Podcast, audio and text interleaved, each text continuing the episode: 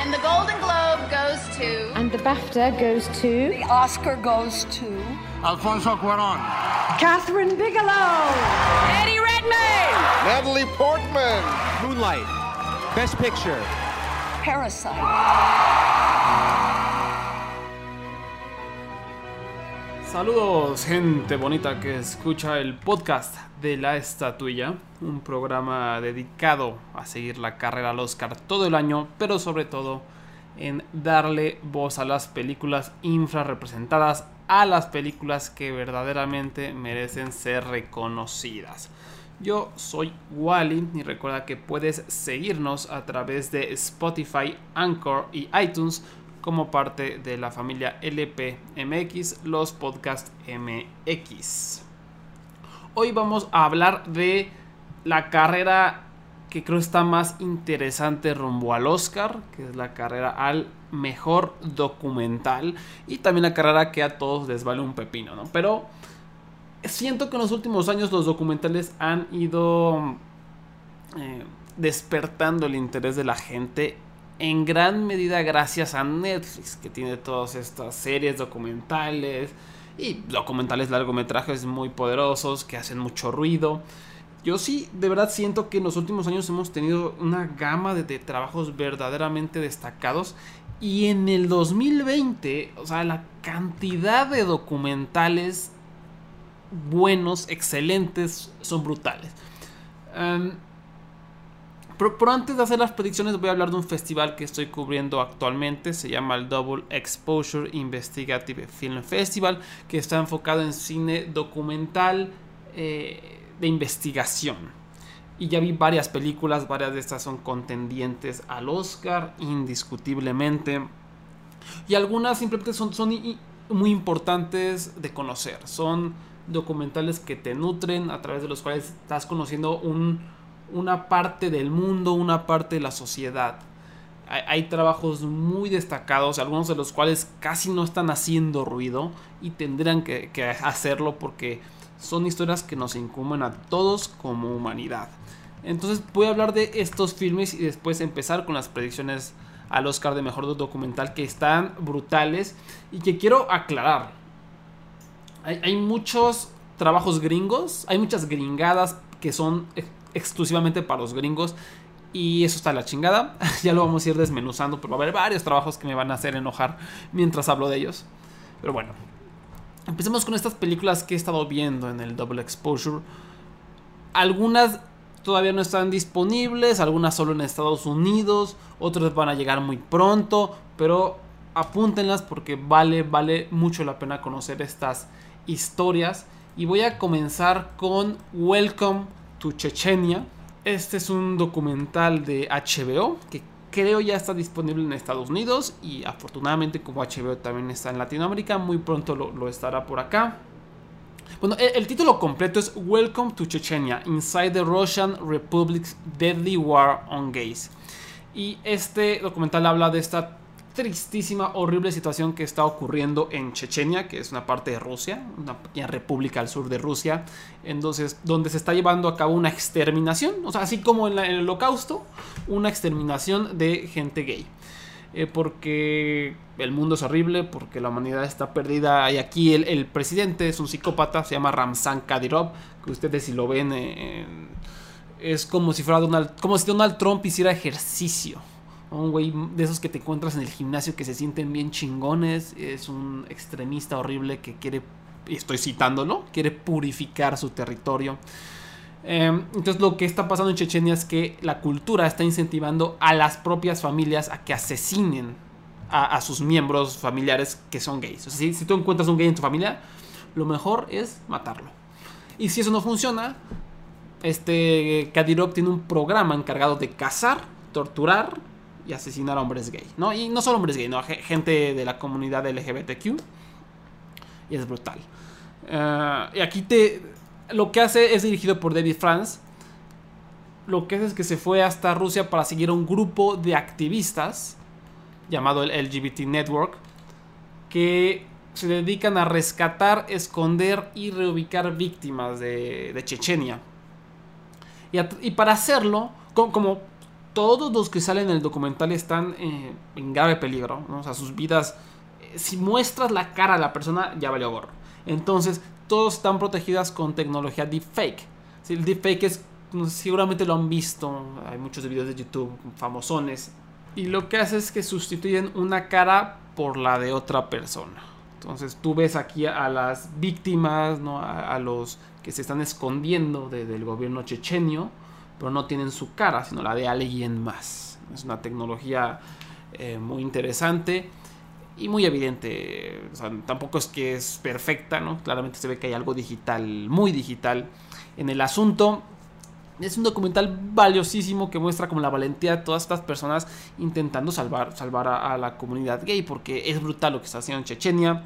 Ellos, ah, cuando la policía sospecha que alguien es gay o trans o lo que sea, se lo llevan a un, como una prisión, que es básicamente un campo de concentración. Aquí los golpean y los torturan con agua, con electroshock, con otras cosas más feas. ¿Para qué? Para que revelen a las personas gay que ellos conocen. Entonces, al revelar a esas personas, van, las secuestran, las torturan para obtener más nombres y así sucesivamente. Y ah, aparte, los que sobreviven los llevan a sus familias y les dicen a las familias, ¿saben qué? Les recomendamos que los maten. Ah, sí, esto es real y está pasando, es un exterminio y, y es horrible que los medios internacionales prácticamente no le están prestando atención. Y por eso Welcome to Chechenia es un documental tan, tan, tan importante. Porque eh, es algo que se están metiendo directo a las entrañas de- del problema, de lo que está pasando, para ver a la gente que más eh, lo está sufriendo, a los activistas que están luchando día y noche. Y si es triste porque de cuando inicia el documental al final, eh, eh, el hombre que es como el líder, se llama David Steve, él te dice, la verdad, de un año para acá ha sido mucho más difícil continuar con esto. Recibimos menos dinero, recibimos menos apoyo. Es más difícil sacar a personas del país porque otros países nos deniegan las visas. Y pues eso habla de cómo el, el- el mundo se ha ido pu- pudriendo últimamente. Hay pietaje muy duro, hay intentos de suicidio, hay eh, descripciones de tortura, hay videos eh, tomados con celular de personas golpeando, matando a gente gay en las calles y es terrible, ¿no? E- Es eh, la brutalidad, la tolerancia porque estas personas están siendo castigadas por amar. O sea, el amor está siendo castigado por una intolerancia que yo no entiendo. Es, increíble que, que esté pasando esto. Ese documental es brutal, pero muy, muy, muy necesario. Da a conocer un, un acontecimiento que está pasando, que necesita más exposición y está muy bien contado, con muy buen ritmo, con historias lamentablemente brutales que te obligan como a querer tomar acción. Y, y- y ojalá más gente lo vea. Siento que ahí HBO la está cagando, no le está dando la exposición que merece a este documental tan, tan valioso. No sé cuál es el pedo. Supongo que miedo, ¿no? De, de venganza de Chechenia y Rusia, no sé, este. Pero eso tiene que ser visto. Y tendría que ser un, eh, un favorito para el Oscar, para una nominación. Es súper importante. Además, eh, si lo vemos desde el lado técnico, utilizan esta tecnología deepfake eh, que podríamos argumentarlo como una manera de avanzar al género, ¿no? El utilizar este tipo de, tecnología para proteger a tus sujetos es una manera de avanzar al género del documental y por lo tanto, pues ahí está otra otra razón más para por la que debería ser considerada.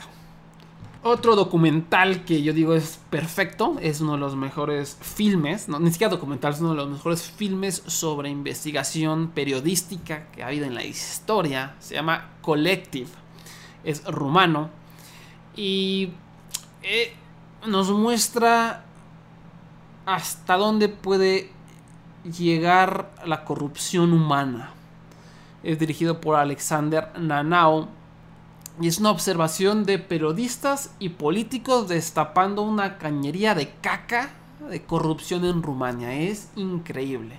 Todo comienza hace unos años cuando hubo un incendio en un club nocturno llamado El Collective, de ahí el nombre del documental, donde hubieron 27 muertos y más de 180 heridos. ¿no? Y el documental tiene el pietaje de la tragedia. O sea, hay alguien grabando, está el vocalista de la banda, acaba de tocar una canción, dice, oigan, hay fuego allá. Pues la gente, ah, pues chingón, ¿no? Oigan, no es parte del acto.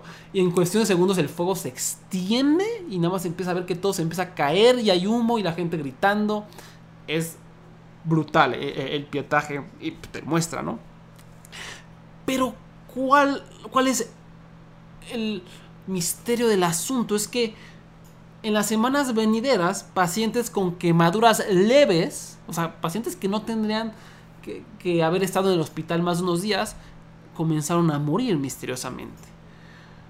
Y los doctores rumanos se negaban como a transportarlos a otros países a otros hospitales donde hubiera mayor em, mayor capacidad para atender a, víctimas de quemaduras, ¿no? Todos empezaron a morir, ¿no? El número de muertos se extendió y, fue acá chinga. ¿Y ahora por qué? Entonces, eh, un periodista rumano llamado Catalin Tolontan, que trabaja para un periódico deportivo, el Sports Gazette, pues este fue el único periódico que se puso a investigar por qué estaba pasando esto.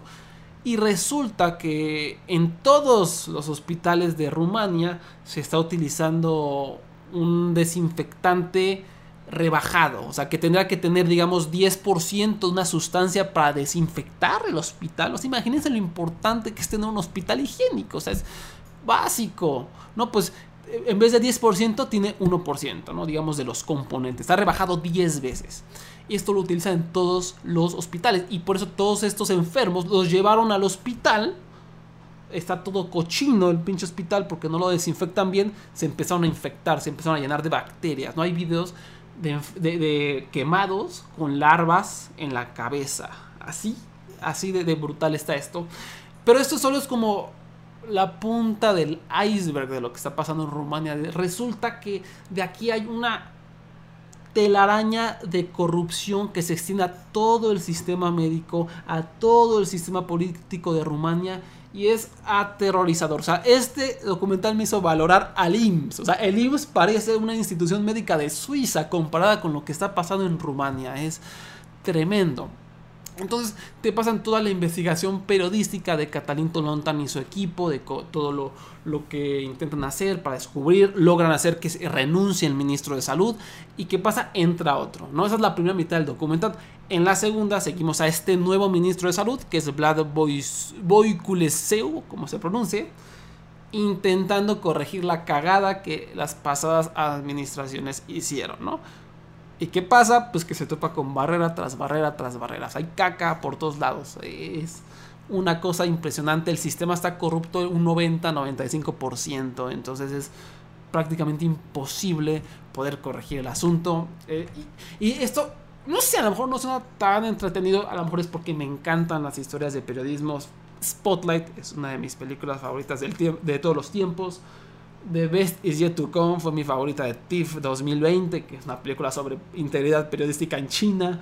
Em, y esto, esta es tal vez mi película favorita del 2020, Collective. Si no es mi favorita, es mi segunda favorita. Está increíble y el ritmo a través del cual te muestran los acontecimientos es tremendo. O sea, la edición, mis respetos, porque ni siquiera están entrevistando a personas para que te expliquen qué está pasando. Simplemente es al estilo Verite está el, camarógrafo, graba a los periodistas que están diciendo qué está pasando, graban sus conversaciones, luego van, graban al político, luego van, eh, ponen un clip de, las noticias, eh, graban unas manifestaciones y ya, o sea, nadie te está explicando, pero la edición es tan perfecta que a través de lo que estas personas hablan en su día a día, comprendes todo el asunto. Es tremendo, tremendo este documental, es una cosa a otro mundo.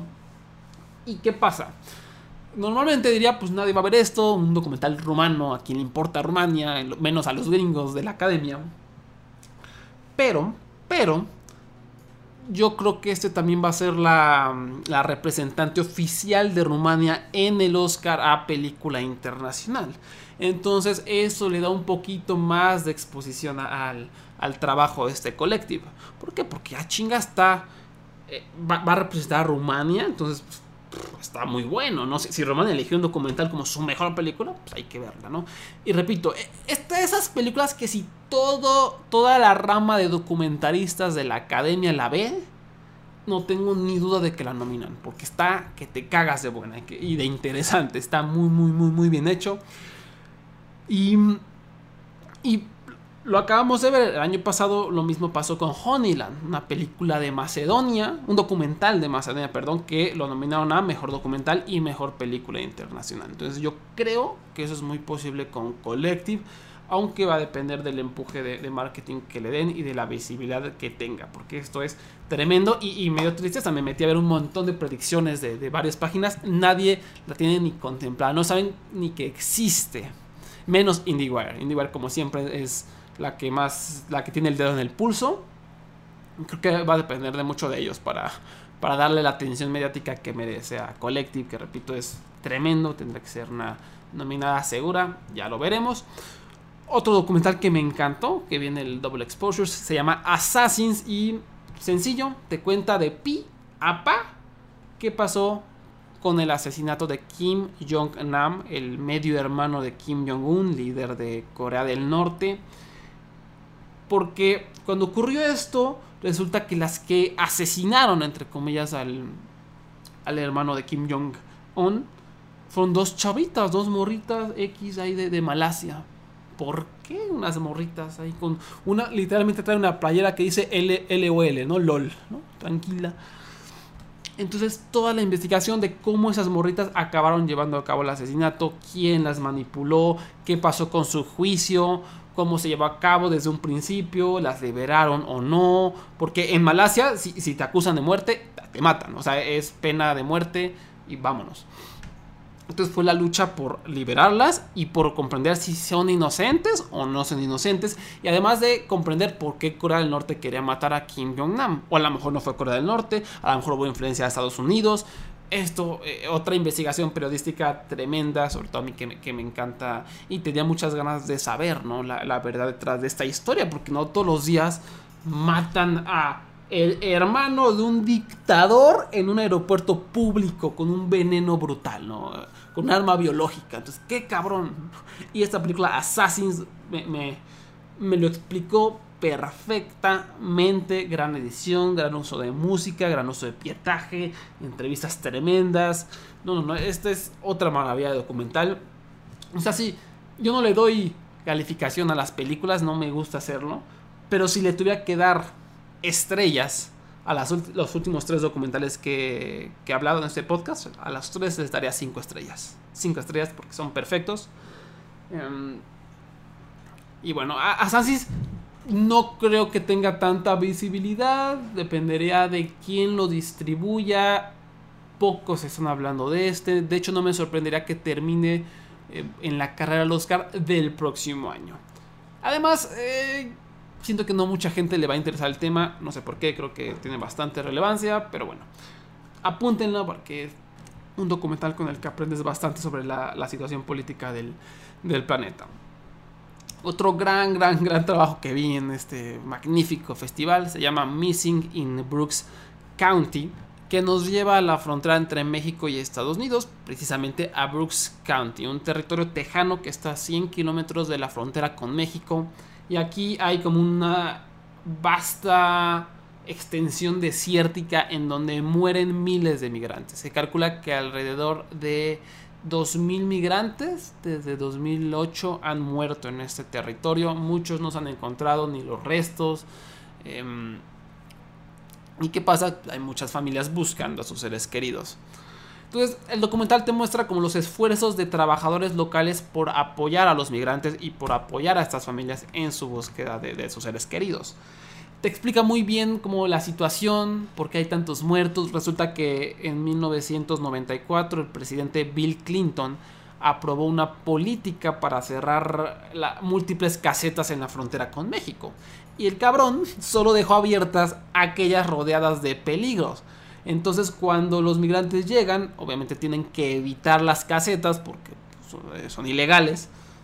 Tienen que, eh, tienen que rodear estas casetas y que hay alrededor de las casetas desierto, ¿no? Desierto y hace mucho calor y es brutal y no hay agua. Es una trampa, es una trampa mortal para matar migrantes que pues, la, aplicó el, gobierno de Estados Unidos. Entonces lo, lo que vemos aquí es, ah, hay un señor muy bonito, se llama Eddie Canales, que tiene una red de estaciones de agua, entonces él sale y en puntos estratégicos de este desierto pone barriles con agua, ¿no? Y los llena cada cierto periodo de tiempo para que los migrantes que vayan pasando no se mueran de sed, porque pues, ese es la- el gran riesgo, ¿no? La morirse de sed. Eh, claro, esto es en los ranchos que lo permiten, porque todo este desierto, digamos, son, son ranchitos eh, propiedad de gringos ricos. Algunos gringos ricos son buen pedo y otros no. Ahorita voy con eso. Y este tal Eddie Canales también creó su propio centro de derechos humanos en donde se dedica a apoyar a familias buscando a personas desaparecidas. ¿no? Él tiene el mapita, es experto en la zona y ayuda a todas las familias.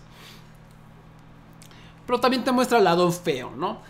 Hay esos ranchos enormes que, mm, cuyo dueño es un bigotón gringo redneck que ama a Donald Trump, ¿no?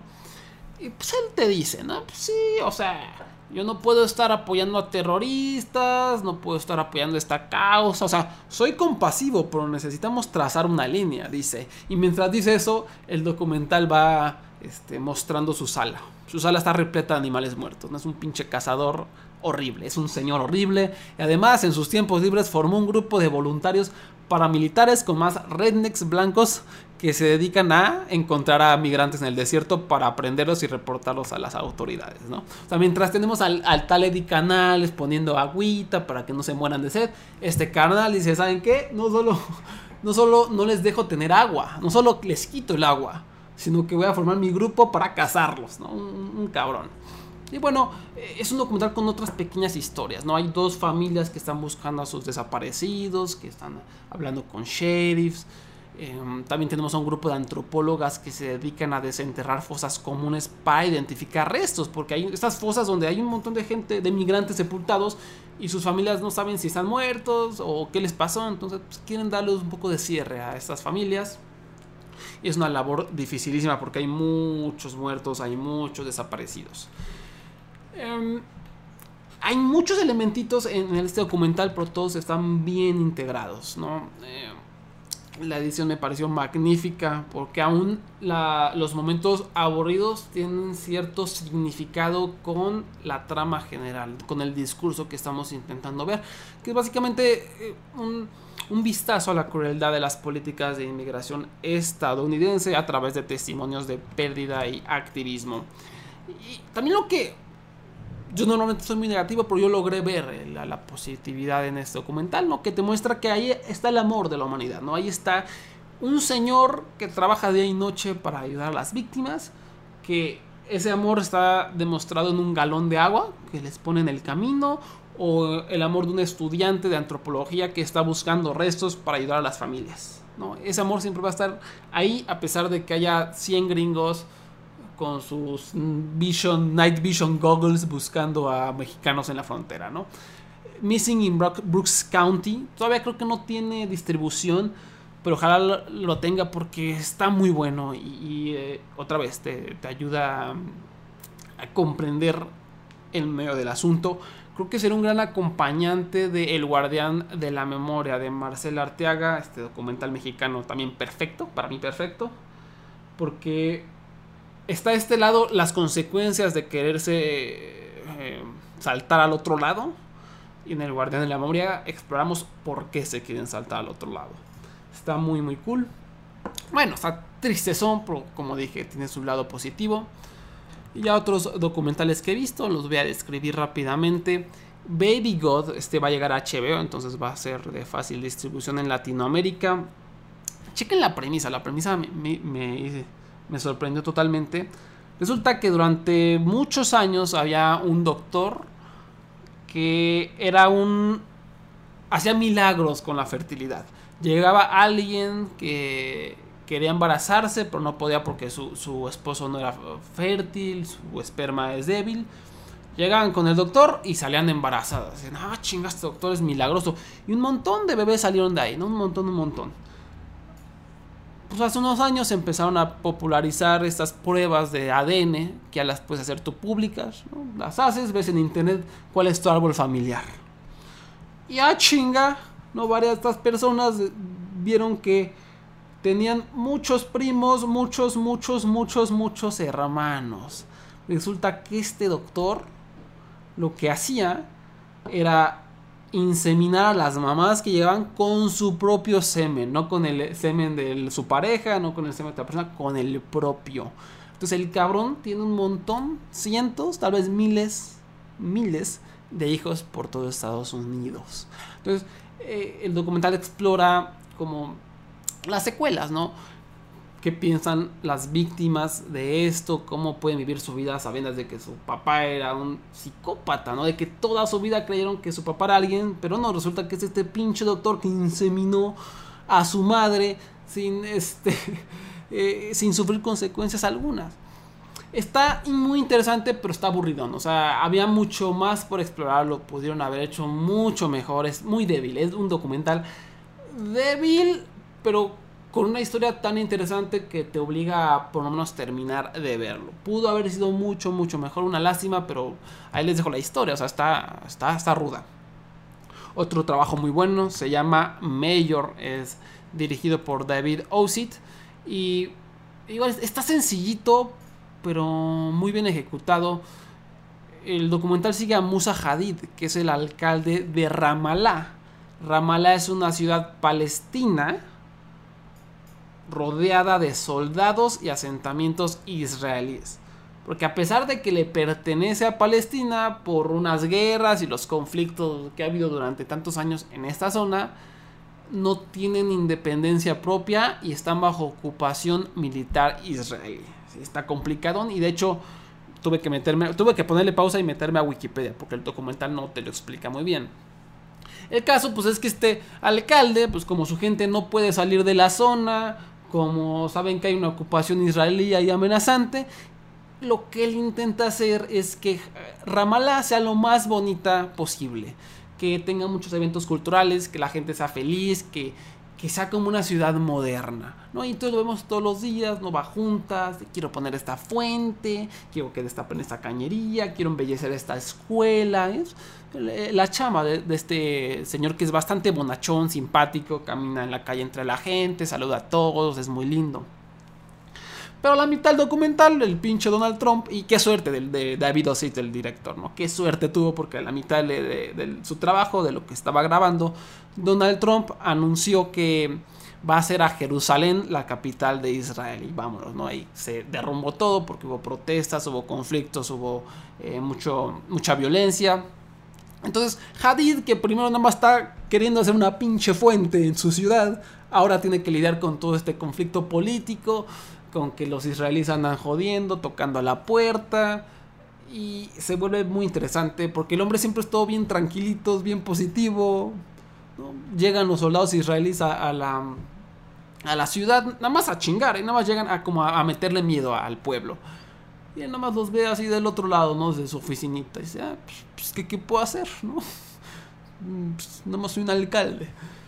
Y no, está muy, muy tranquilito, pero es un retrato muy honesto que te da esta perspectiva del conflicto entre Israel y Palestina. Una perspectiva fresca. Francamente, igual aprendí mucho porque este, esta situación no es fácil de entender y aquí te, le da luz a un lado que pocas veces vemos. También tenemos Till Kingdom Come, que es un documental no solo del Double Exposure, sino también del Festival de Cine de Chicago, que voy a estar cubriendo en las próximas semanas para la estatuya.com. Esta es la película más aterradora que he visto en el año. Perfecta para Halloween. No hay hombres lobo, no hay exorcismos, hay gringos blancos evangélicos. Y es horrible, horrible. Fue, me dio ganas de vomitar viéndolo, o sea, me dio asco. Porque te muestra cuál es el link, cuál es la relación entre Donald Trump y la iglesia cristiana evangélica, así como la relación entre evangélicos y judíos, ¿no? ¿Por qué tiene tanto poder esta iglesia en, en, el actual mandato de Estados Unidos? Pues aquí lo averiguas. Para que se den una idea, las primeras escenas del documental son un pastor, un pastor en el bosque disparando un enorme rifle semiautomático hablando de Donald Trump como el Mesías, ¿no? Nosotros le dimos poder y, e, él, está impulsando nuestra agenda, él está cumpliendo con lo que nosotros queremos, ¿no? Porque él nos, dio voz a nosotros, los, olvidados, ¿no? Sabemos que la gente se burla de nosotros, ¿no? Los que hablamos así, y tiene obviamente el acento, toda ¿no? Ya saben. Y pues de aquí empezamos a explorar todos estos pastores de pueblitos evangélicos, cómo es que Donald Trump empezó a, a adquirir este poder, porque gran porcentaje de sus votantes son cristianos evangélicos. Resulta que creen en esta madre del Armagedón, en donde eh, cuando los judíos regresen a Israel comenzará un periodo de violencia, culminando en el regreso de Cristo y la erradicación o conversión de gran parte de la población judía. Y muchos evangélicos cristianos quieren, están ansiosos porque esto pase. Y pues claramente son ideas bastante este, antisemitas. Y aquí hay un montón de pastores blancos horribles, fascistas, señoras blancas llorando a la mención de Donald Trump como si fuera su dios, manifestaciones pro vida, una locutora de radio muy feliz porque van a, van a bombardear Israel, hay unos uh, pastores, no, unos preachers, predicadores gringos disfrazando sus ideas fascistas detrás del amor a Dios. Es asqueroso, es yo que detesto la religión, esto es como fue difícil verlo, porque sí es, es abrumador, ¿no? Como la, estas personas están instigando guerras porque creen en algo llamado el Armagedón. Por una creencia en un ser mágico. Eh, es horrible y está muy bien realizado, con muy buenas entrevistas, muy buenas explicaciones. Y sí te, sí te sacude, ¿no? Por, o sea, ¿cómo es posible que esta madre, esta mamada esté moviendo al mundo y esté provocando guerras? No, no, lo, no lo comprendo. Se llama Tiel Kingdom Come. Yo creo que este va a hacer ruido porque está, está muy bien hecho y de esas cosas que le molestan a los gringos. Pero bueno, eso es una probadita de lo que está en este festival, el Double Exposure Investigative Film Festival 2020. Muchos de estos documentales van a estar muy pronto disponibles en todo el mundo. Y pues vamos a pasar a hacer predicciones rumbo al Oscar. Ahora sí ya hablamos de algunas, pero vamos a ver el panorama completo porque va a estar muy muy reñido. Y antes de esto tengo que aclarar que la rama de documentalistas de la academia es de las más impredecibles. Y en los últimos años, por eso este premio se ha vuelto los más entretenidos, porque nunca sabes bien qué va a pasar. De hecho, en los últimos dos años han, han, excluido a las dos grandes favoritas de la carrera, ¿no? Las que venían arrasando con la temporada. Hace dos años fue Won't You Be My Neighbor, el documental de Fred Rogers. Este año salió una película de, donde Tom Hanks interpreta a este hombre. Pues a todos aman amaron el documental y no lo nominaron. Yo no lo amé, se me hizo aburridísimo. Tal vez porque no conocía a este hombre, no, no se me hizo nada interesante. Al contrario, aprendí mucho más con la película de Tom Hanks y es de mis favoritas del año. Y yo les digo esto por algo, ahorita se los explico. Y el otro documental que excluyeron el año pasado fue Apolo 11, que fue una recopilación, remasterización, edición de la misión a la luna. ¿no? Todo, del despegue, te ponen los cálculos matemáticos, las personas trabajando en las computadoras, los astronautas, el pietaje de Neil Armstrong, todo, todo, todo, todo. Para los amantes de la aeronáutica, los que quieren ser astronautas, fantástico, tiene como 100% en Rotten Tomatoes. A mí, yo me dormí. O sea, y, y ahí, ahí es cuando lo veo, ¿no? Esta es una rama, la rama de la academia de documental no se deja seducir tan fácilmente, ojo, un asterisco, por gringadas. Won't You Be My Neighbor era su sujeto, su sujeto es un famoso estadounidense que nadie conoce fuera de Estados Unidos. ¿Qué pasó? No nominaron a esta película. Yo creo que va por ahí. Que en esta rama hay mucha gente internacional, hay mucha gente que está intentando traer nuevas voces al ruedo. Y del otro lado, Apolo 11, igual es una historia gringa. Digan lo que digan de la historia de los gringos, sintiéndose bien chingones yendo a la luna. Y lo único que hicieron es juntar un chingo de material y pegarlo. Sí, la edición es complicada y tiene gran mérito. Y la remasterización, los colores, los técnicamente tremendo. Pero ¿quién vergas le interesa ver una hora de cálculos matemáticos y O sea, qué hueva. Este, hicieron bien, porque este, Apolo 11, qué vergas. No estás aprendiendo absolutamente nada con ese documental. Entonces, por eso tengo mucha fe en esta rama de documentalistas, porque no nominen mamadas. Aunque, claro, como el año pasado vimos, suelen darle el premio a, mamadas. Em, entonces, ¿cuáles son los documentales a seguir en esta carrera? Porque en 2020, ¿qué onda? ¿Qué onda? Eh, hemos tenido unos trabajos increíbles. Lamentablemente, mi primera predicción es una película que yo aborrecí. Se llama Boys State. Es una gringada es para. Es pornografía para los amantes de la política, esta madre. Así literal, así se, los digo. Todos los años en el estado de Texas y creo que en otros estados se hace un programa experimental llamado Boy State en el que cientos de jóvenes de 17 años o menos que aman la política se reúnen durante una semana para crear un gobierno desde cero. Entonces se dividen, se organizan en partidos políticos, instituyen estados, hacen campañas, eligen a sus representantes y todo culmina eh, eligiendo al gran gobernador, ¿no? Los dos partidos políticos, que es básicamente demócratas contra republicanos, se enfrentan y ya. Eh, eh, está simulando el futuro de Estados Unidos desde el punto de vista de chavitos. Eh, que hueva, a mí no me gusta la política. Esto no, no me pareció interesante en lo más mínimo.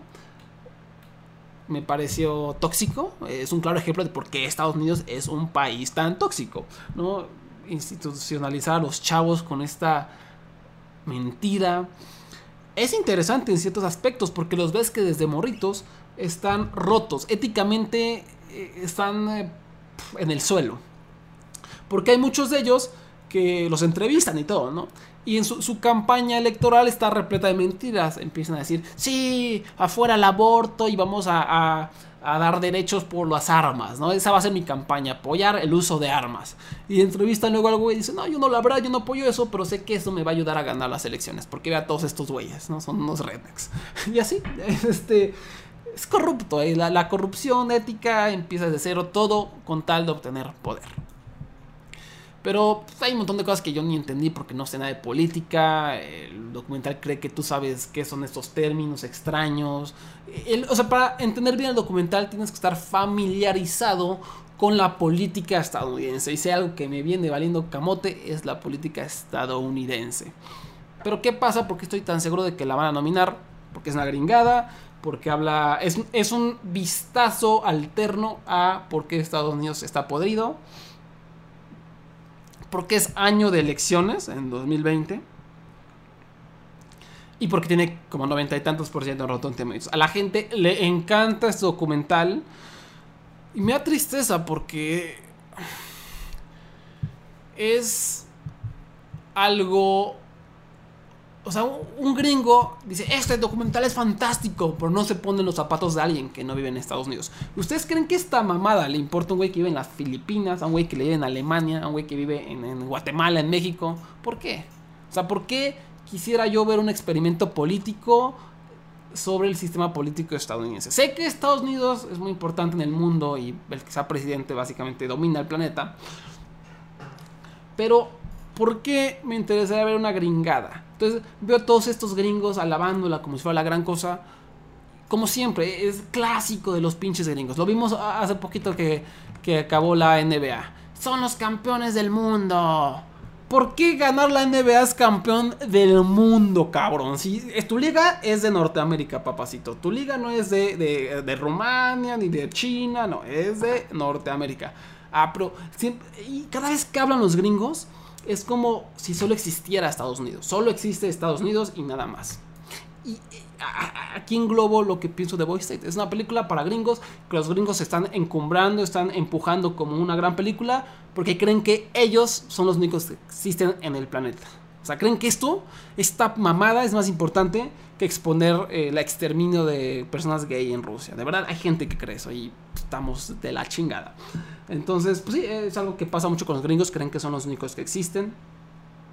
Y lamentablemente este es un documental que, nos hace denotar eso. Mi esperanza es que como la distribuye A24, A24 ha, la ha cagado últimamente con todas las películas que intenta meter al Oscar. Y como es la favorita, y en los últimos dos años las nominaciones han excluido a las favoritas de la temporada, pues tengo esperanza de que excluyan esta porquería, que se llama Voice State.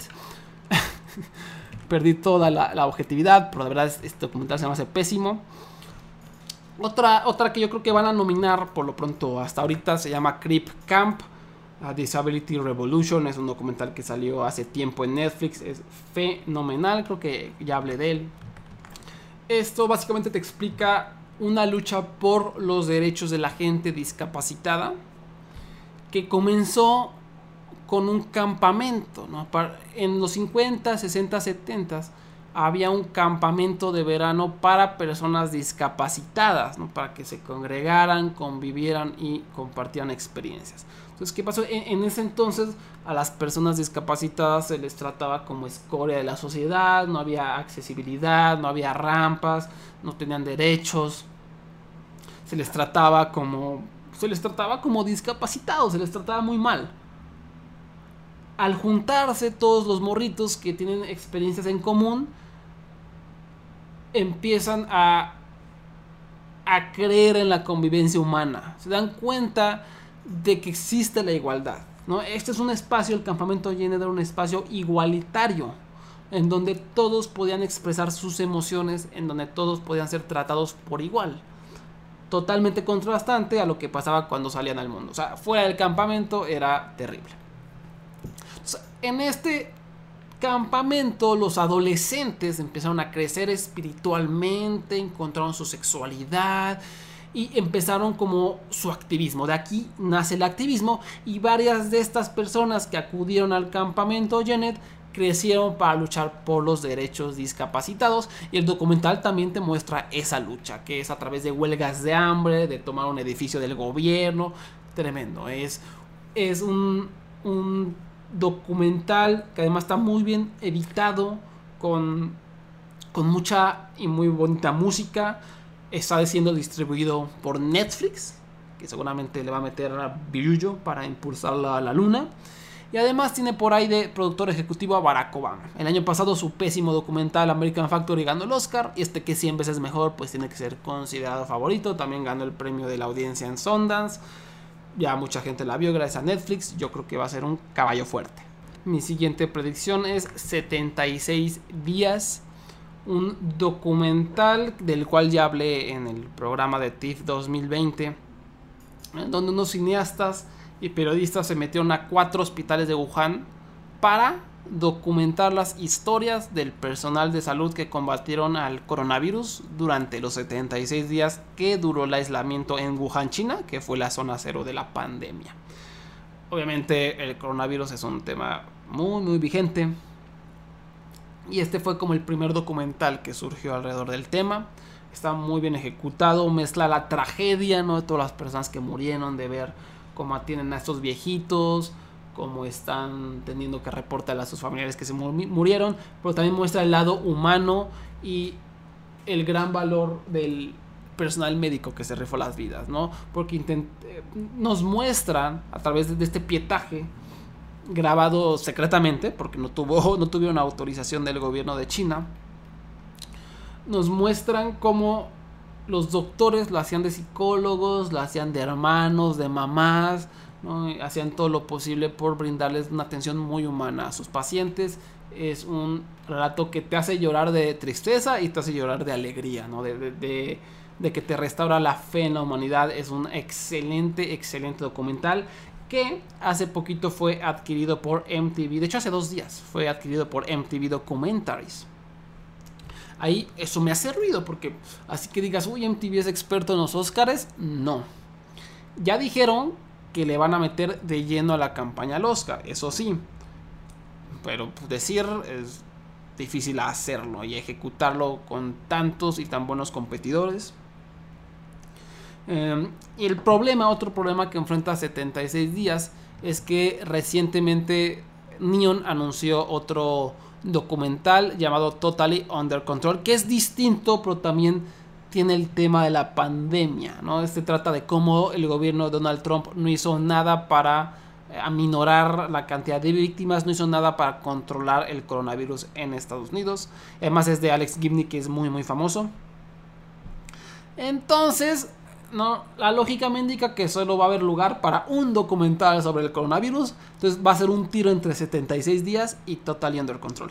Repito, 70, eh, aquí lo vamos a ver. 70, lo, que vengo diciendo, 76 días es un documental sobre la humanidad, de los doctores, sobre recompensar el esfuerzo de estas personas. Y Total Under Control, que no lo he visto, aclaro, pero por todos los trailers, por todas las críticas que he leído, claramente es una historia sobre Estados Unidos, sobre cómo la cagó Estados Unidos, sobre Donald Trump es un pendejo. Y otra vez estamos viendo una historia internacional humana sobre valor médico contra una historia de Estados Unidos, Estados Unidos, Estados Unidos. Y eso me caga. Pero bueno, a lo mejor está muy bueno, ¿no? A lo mejor vale la pena, pero no creo. No creo que supera 76 días y ojalá no lo haga. Mi siguiente predicción ya la hablé. Collective yo tengo mucha fe.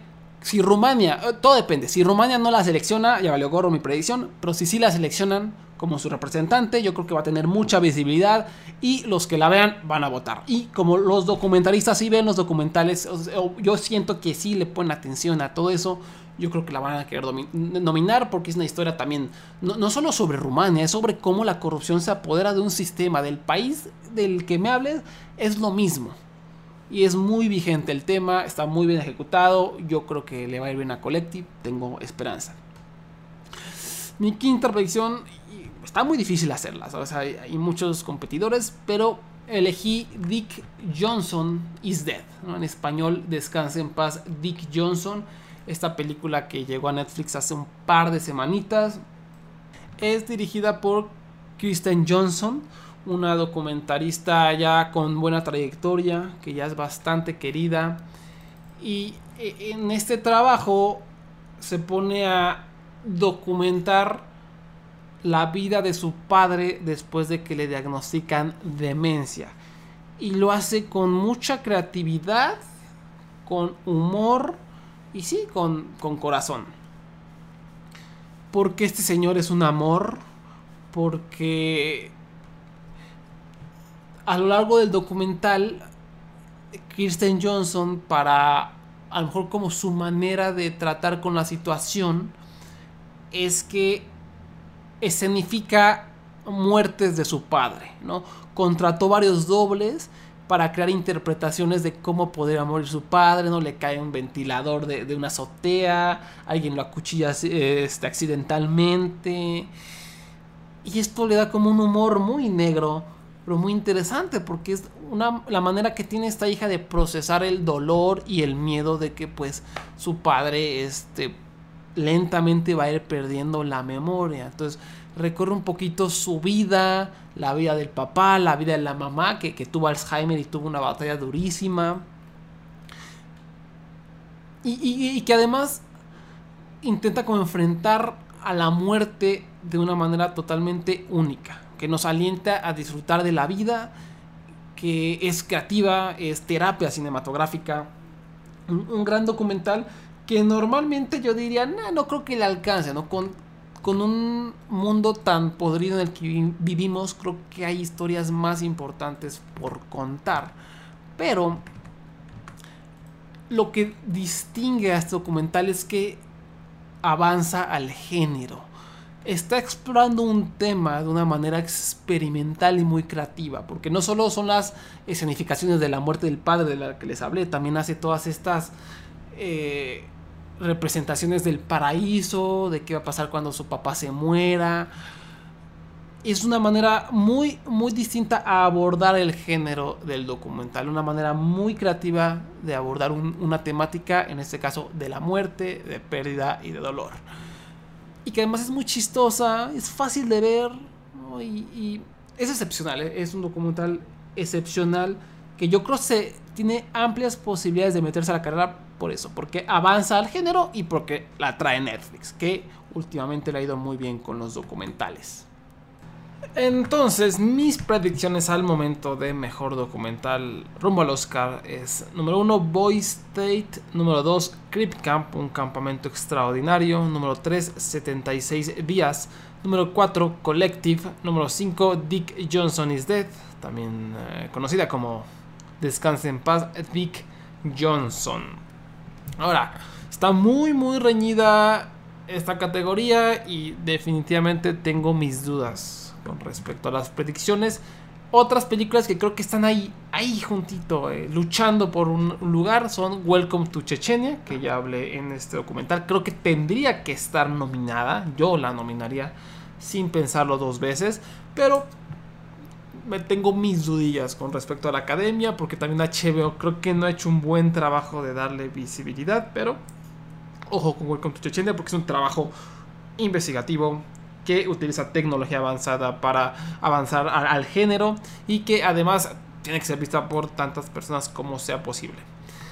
Otro documental que suena muy fuerte y que yo creo que está ahí como un favorito que está luchando por una posición es The Dissident, dirigida por Brian Fogel, que ya ganó un Oscar hace algunos años por su documental Icarus, que está en Netflix.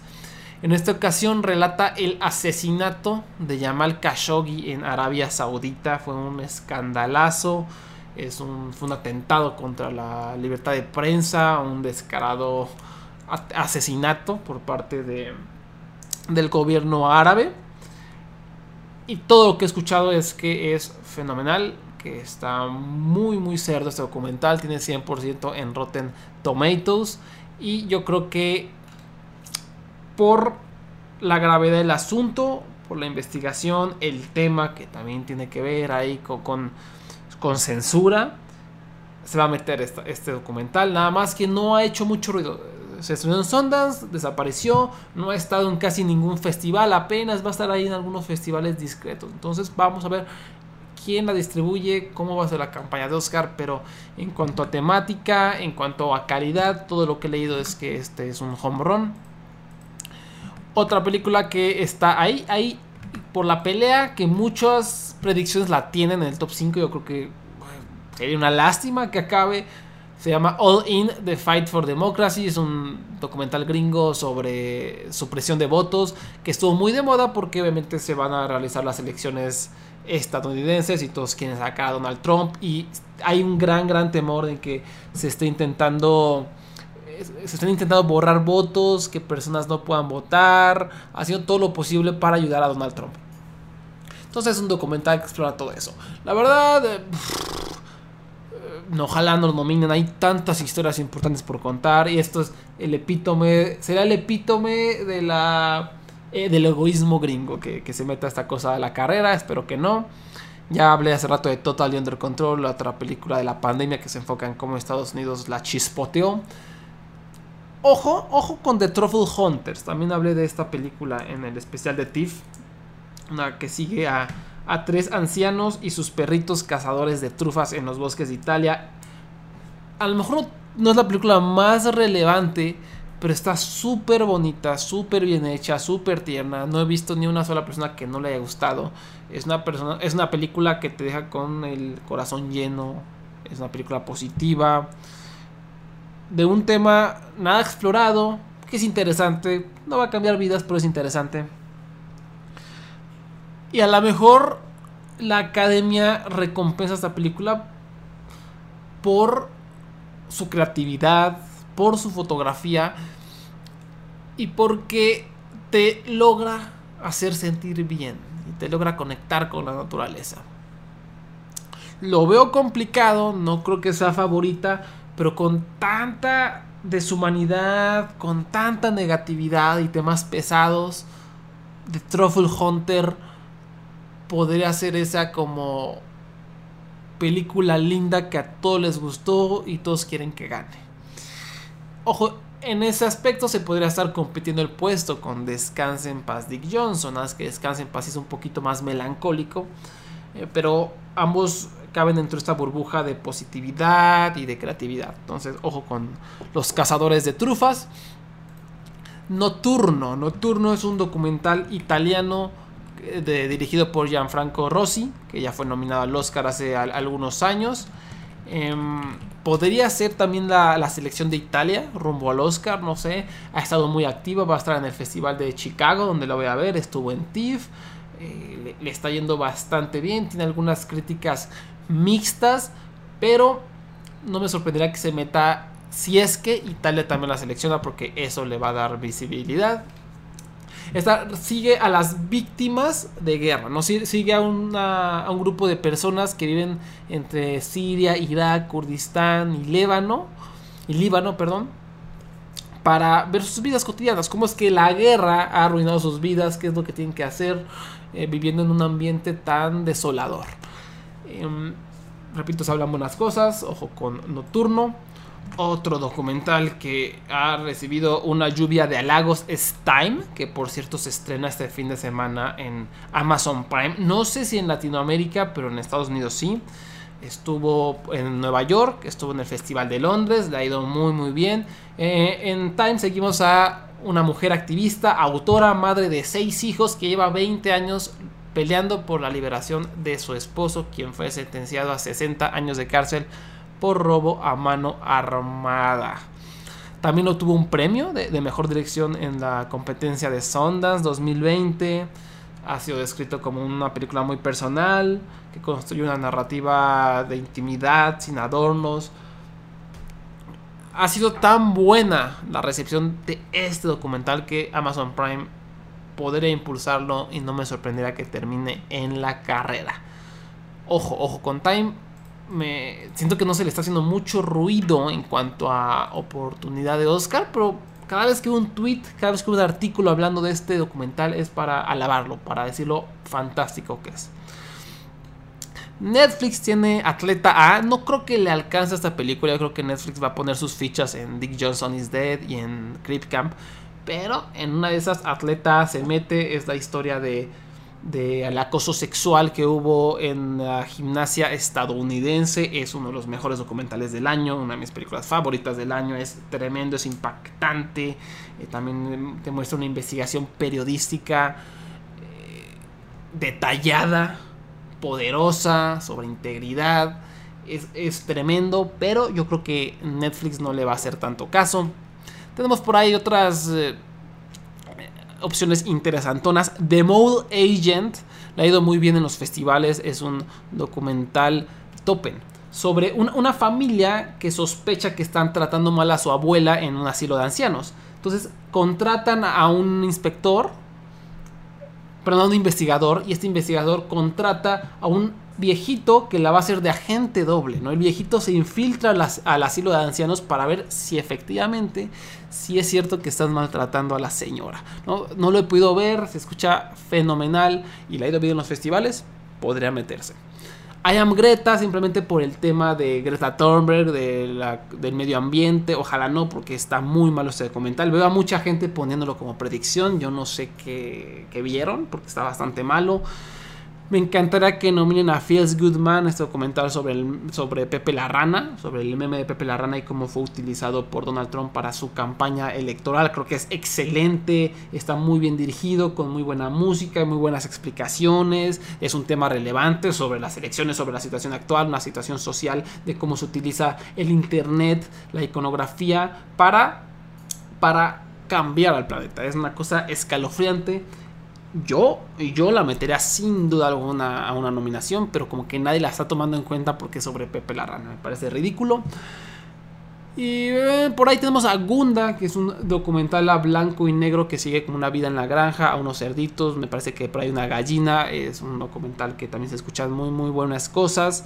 Creo que fue premiado en Berlín y también le fue bien en Nueva York. Entonces, igual, e, es otro documental sobre la naturaleza, sobre respetar a los animales, que es súper relevante, que tiene que haber más concientización alrededor del tema y pues Gunda puede hacer ese vehículo. Ya veremos. Neon tiene otro documental que se llama The Painter and the Thief, que no he visto, tiene buenas reseñas. Em, MLK FBI, una película de la cable en, en TIFF sobre cómo el FBI espiaba a Martin Luther King, que está muy, muy, muy bien hecho y tiene el nombre de Sam Pollard, que, que es un editor ya de época que trabajó con Spike Lee. Pero la verdad, a pesar que está muy bien hecho, no aprendes mucho. Entonces yo creo que no le va a alcanzar el combustible. Y por último, les voy a decir a quién yo, yo seleccionaría mi top 5. No, no es mi top 5, son los que yo, yo nominaría al, Oscar. Son número 1, Feels Good Man. Número 2, Creep Camp. Número 3, Collective. Número 4, eh, Welcome to Chechenia, por supuesto. Y número 5, yo creo que se lo daría a 76 días, que está muy muy bueno. Entonces, ese serían los que yo nomine. Pero de seguro van a meter ahí alguna gringada. Entonces tampoco me quiero este, esperanzar mucho. Bueno amigos, muchas gracias por haber escuchado estas bonitas predicciones. Espero que busquen algunos de estos documentales porque hay mucho, mucho que aprender sobre la sociedad, sobre el mundo, sobre el medio ambiente, sobre política, qué está pasando en esa parte del mundo, en aquella parte del mundo, por acá, por allá. Eh, son cosas que tenemos que conocer para crecer y pues los documentales son un gran vehículo para lograrlo. Recuerda que puedes seguirnos Anchor, Spotify y iTunes bajo la familia Plus Podcast MX. También pueden escuchar el podcast de Carlitos y Alejandro los viernes. ¿Y qué más? ¿Qué más? ¿Qué más? Creo que eso será todo. Visita laestatuya.com para la cobertura del Double Exposure Film Festival, los, algunos de los mejores documentales del año, además de la cobertura del Festival Internacional de Cine de Chicago, donde vamos a tener muchos, muchos contendientes al Oscar Internacional. Pues bueno amigos, yo me despido, nos escuchamos la próxima semana.